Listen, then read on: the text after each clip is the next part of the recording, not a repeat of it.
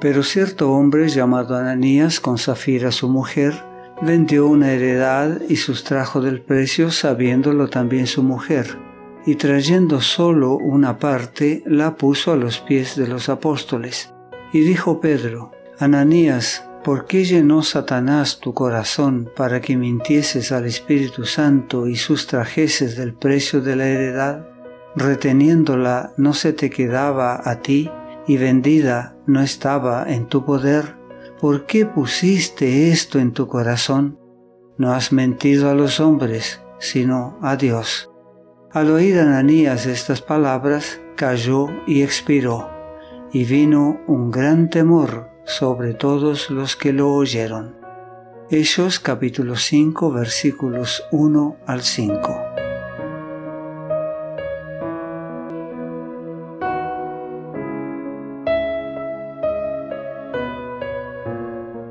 Poco tiempo después de la crucifixión de Jesús, unos cinco mil varones lo habían aceptado como su Salvador y habían sido bautizados en su nombre. Los nuevos creyentes estaban llenos de amor por su Señor y sus prójimos, no había ningún necesitado en la comunidad, pues quienes poseían casas o terrenos los vendían, llevaban el dinero de las ventas y lo entregaban a los apóstoles para que se distribuyera a cada uno según su necesidad. Uno de los que vendieron un campo y trajo el dinero a los apóstoles era un hombre llamado José, nativo de la isla de Chipre su sacrificio había sido tan notable y José había traído el dinero con tanta alegría que todos los creyentes se sintieron animados por su acción. Pedro, Juan y los demás apóstoles se alegraron tanto que decidieron ponerle a José el nombre de Bernabé, que significa hijo de consolación. Sin embargo, no todos los miembros de la primitiva iglesia cristiana actuaron como Bernabé. En agudo contraste con el ejemplo de generosidad mostrado por él y los demás creyentes, estaba la conducta de Ananías y Zafira, cuya experiencia, trazada por la pluma de la inspiración, ha dejado una mancha oscura en la historia de la iglesia primitiva. Estos profesos discípulos habían oído el mensaje acerca del Maestro de Nazaret que había resucitado de los muertos. Habían creído que Él era el Mesías de Israel, y cuando vieron que varios de los nuevos creyentes vendían sus propiedades y entregaban el dinero a los apóstoles para alimentar a los necesitados y llevar adelante la predicación del Evangelio, Ananías y Zafira se sintieron movidos a hacer lo mismo de modo que prometieron vender un terreno y dar a Dios el dinero que resultara de la venta.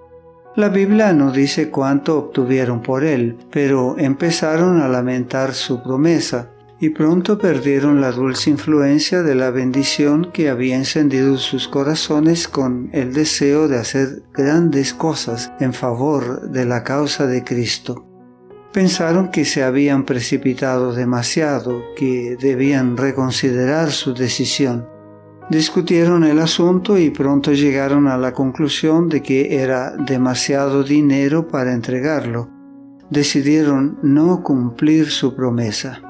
Vieron, sin embargo, que aquellos que se desprendían de sus posesiones para suplir las necesidades de sus hermanos más pobres eran tenidos en alta estima entre los creyentes, y avergonzados de que sus hermanos supieran que sus almas egoístas renegaban de lo que habían dedicado solemnemente a Dios, decidieron deliberadamente vender su propiedad y fingir que ingresaban todo el producto al fondo general, cuando en realidad se quedarían con una gran parte de la suma para ellos.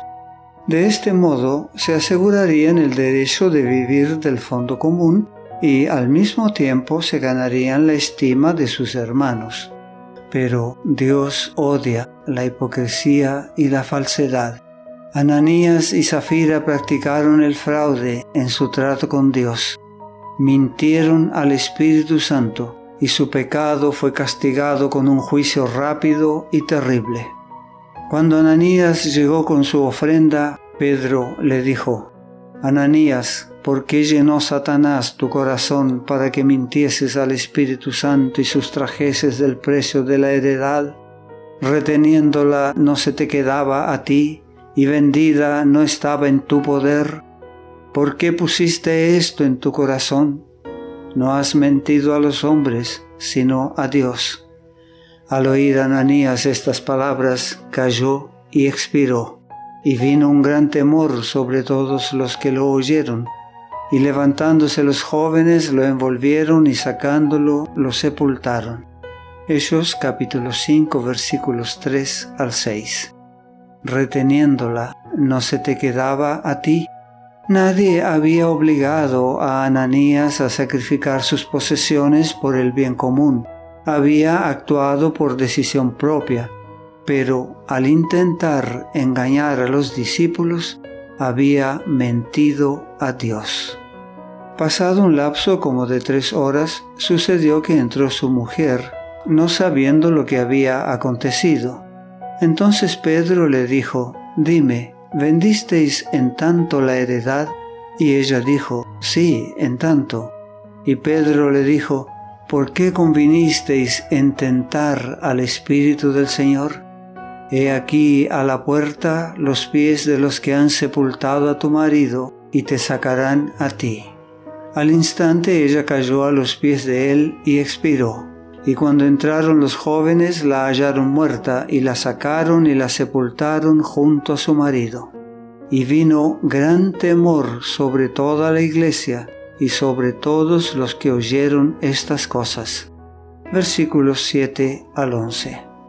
Dios en su infinita sabiduría vio que esta manifestación de la ira divina era necesaria para evitar que la joven iglesia se desmoralizara.